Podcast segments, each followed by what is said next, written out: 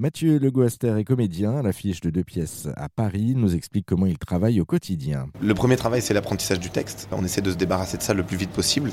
C'est souvent ce que les spectateurs nous disent le plus, c'est euh, mais comment vous faites pour retenir autant de textes Et finalement, euh, nous, c'est pas du tout ce qui nous paraît le plus difficile. Il faut s'en débarrasser assez tôt. C'est un muscle, la mémoire, et euh, en ayant beaucoup d'entraînement avec les cours de théâtre, avec d'autres pièces, avec des scènes à travailler, pour des concours pour certains, dans le cadre d'une formation pour d'autres, on s'entraîne en fait à apprendre, et donc même des grosses quantité de texte. Et après, le plus difficile, c'est la pratique et d'aller chercher les bonnes émotions et les bonnes sensations. Et donc, c'est cette juste sensation qu'il faut aller trouver, aider avec le metteur en scène, tous les autres comédiens qui font des retours sur les scènes qu'ils observent. Et c'est ce travail-là qu'on va refaire, refaire. On va créer des scènes qu'on va déconstruire, euh, qui vont nous servir pour trouver un peu notre personnage, mais qu'on va trouver qu'au bout de quelques semaines ou quelques mois de travail. En gros, si je comprends bien le texte, c'est secondaire finalement, puisque du coup, c'est le plus facile à apprendre. Le plus important et le plus gros de ton travail, c'est vraiment sur la scène finalement, c'est savoir où tu vas te poster, comment euh, bouger dans l'espace par exemple. Ça, même, je dirais que c'est même ça est secondaire. Ce qu'on nous dit souvent en cours de théâtre, c'est au commencement et la sensation pour un comédien. C'est vraiment quelle sensation a le personnage au moment où il est en scène et au moment où il y a cette, interaction avec l'autre personnage, quelle que soit la situation, qu'elle soit drôle, dramatique, touchante,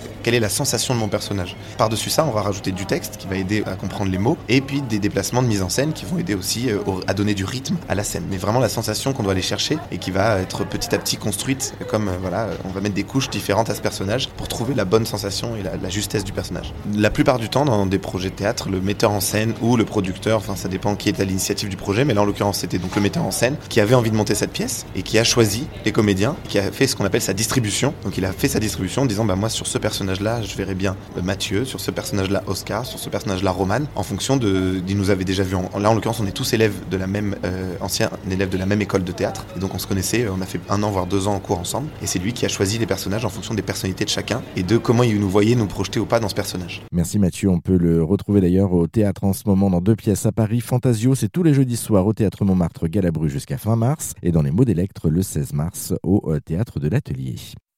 Ça vous a plu? Vous en voulez encore?